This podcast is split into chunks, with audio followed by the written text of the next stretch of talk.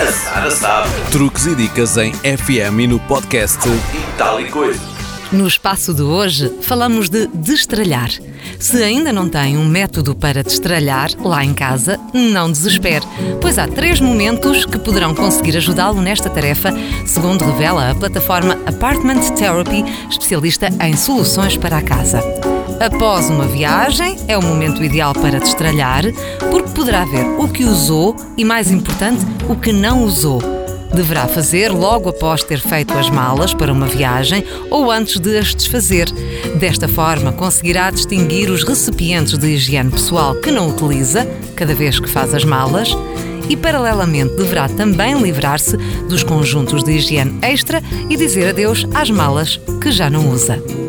Outro momento é após a refeição, quando está a guardar sobras.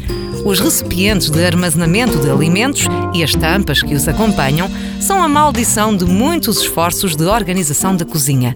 Assim, o momento certo para avaliar esta situação e deixar de lado o que é desnecessário é quando guarda as sobras de comida ou quando completa as suas refeições para a semana.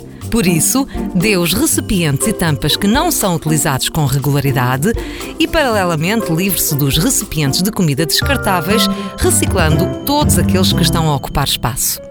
O terceiro momento é após uma festa.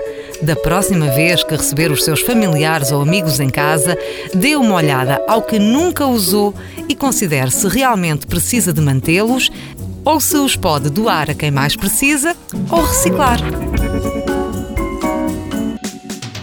A Sara sabe. Truques e dicas em FM e no podcast E tal e coisa.